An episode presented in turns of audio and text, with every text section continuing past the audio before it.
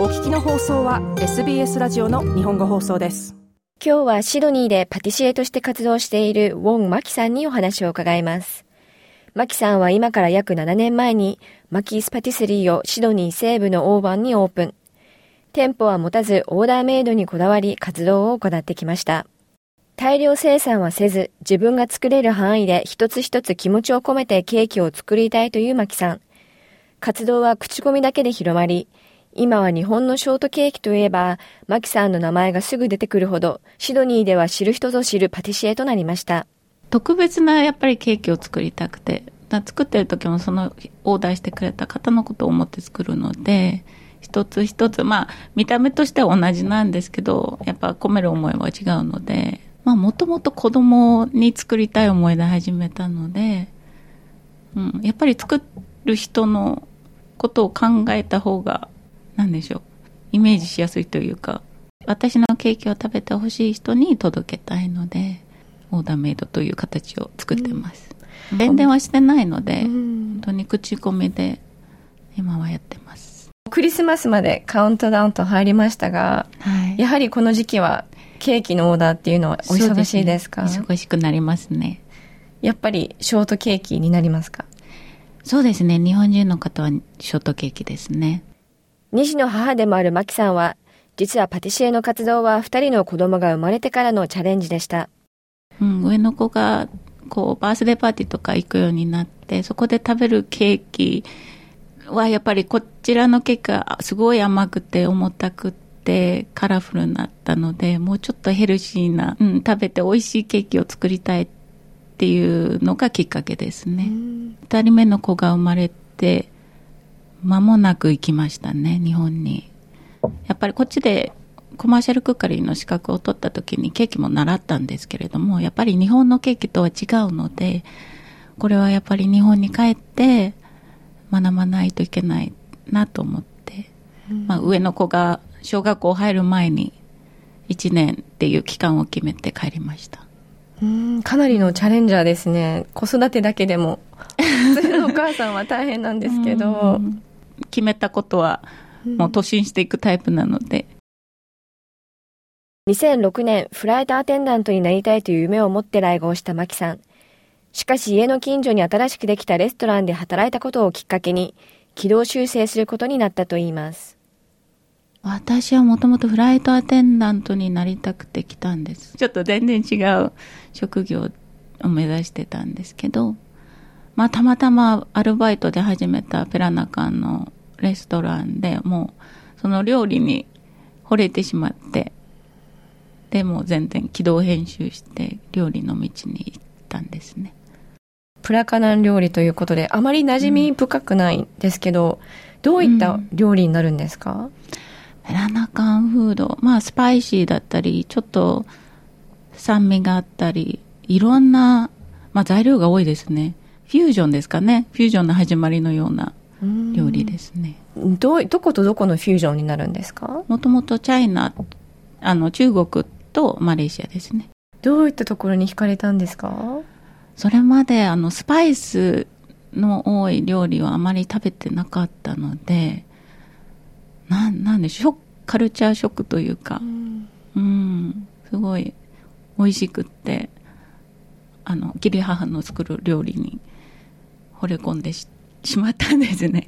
どういったスパイスが並ぶんですか、うん、まあ、チリパウダーとか、あの、コリアンダーとか、クミンとか、いろ、まあ、まあイン、インドの料理でもよく使うんですけど、本当にいろんな、そのスパイスの組み合わせが、日本には全然ない、うん、うん、味ですね。このスパイスとは全く違うパティシエの活動なんですけど、やっててやっぱり楽しいですこう違う分野といいますか。そうですね。料理は結構アバウトな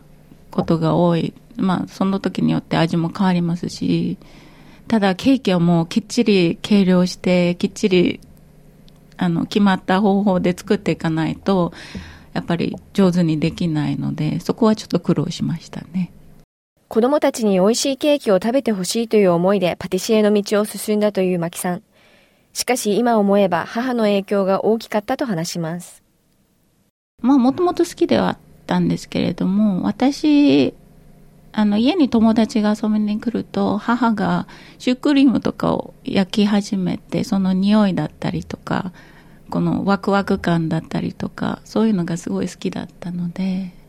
まあ、母の影響もあると思います。うんうん、お子さんとケーキを作られたり、お料理されたりっていうのはありますか？まあ、たまにありますね。うん。特に下の子が結構興味持ってるので、クリームとか泡立てたり、まあ、家族の誕生日だったら、あの、子供たちに飾り付けをしてもらったりとかはありますね。何か家族が気に入ってるケーキであったり、レシピっていうのはありますか？まあ今のとこブラウニーですかね。学校にもよく持っていくんですけど、チョコレート大好きなので。マキさんが一番気に入られてるケーキっていうのはありますか？あ私が好きなのはやっぱりモンブランですね。うん、シドニーでなかなか食べれないので、うん、もう栗を買って、それを実を、皮を剥くとこから始まるので、手は込んでるんですけど、やっぱり、手が込んでる分、うん、おい。でも、秋限定になりますか、やはり。まあそうですね。ただ、あの、瓶に真空で保存すればちょっと持つので、だいたいクリスマスまで、今年もクリスマスもちょっと出してはいるんですけど。もうすぐクリスマスなんですけど、マキさんのご自宅ではどういったお料理が並ぶんですか？あ、料理は義理の母がよく作ってくれます。鴨のお腹に、あの、もち米とかいろんなマッシュ、あの、椎茸ですかね。と、栗と、おこわですかね、うん、みたいなものを中に入れて、ローストしたものですね。ちょっと普通のクリスマスとは違うかもしれない。すごいチャレンジャーとおっしゃってましたが、他に何か今後やってみたいことなどっていうのはありますか？まあカフェを開きたいっていうのはずっと言って、それはもう変わらず将来の夢です。カフェで料理もして、ケーキも作って。ちょっと軽い料理もして、でもやっぱケーキはメインでやっていきたいですね。どういったことを感じてほしいですか？マキさんのケーキを食べて。もう食べた瞬間笑顔になってくれたら、それで嬉しいです。シドニーを拠点に活動するパティシエのウォン・マキさんにお話を伺いました。2児の母になってからパティシエの道を進んだチャレンジャーであるマキさん。実はマキさんの長女で先週小学6年生を卒業したばかりのソラちゃんは視覚障害を持っており、左目は視力がゼロ、右は5%ほどと言います。母親にでチャレンジャーであるソラちゃんは今年マラソンの全国大会や陸上の全国大会に出場。学校ではネットボールからサッカーまで、チームスポーツまでも参加するなど、素晴らしい小学校生活を送りました。二人のインタビューは来年、日英でインタビューするポッドキャストシリーズ、バイリンガルチットチャットにも登場しますが、その一部をお聞きください。Seeing all these achievements, how does that make you feel? It makes me proud to think that just because like I'm vision impaired doesn't mean I can't do stuff that like in more other normal kind of kids can do. Like I've probably managed to achieve something that some fully sighted kids wouldn't be able to, and it just makes me happy that I can do that. 目が見えなくても様々なことにチャレンジされてるソラちゃんを見て、マキさんはどのような思いで見守られていらっしゃいますか心配なので、 手を差し伸べたくなるんですけど、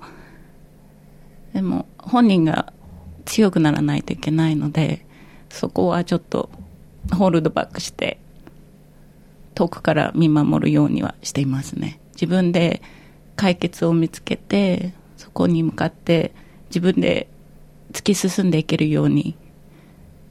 で、助けが必要な時は助けてあげて、アドバイスあげたり。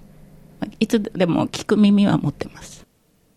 過去のバイリンガルチットチャットのインタビューは SBS 日本語放送のウェブページからもお聞きいただけます。アドレスは sbs.com.au スラッシュジャパニーズです。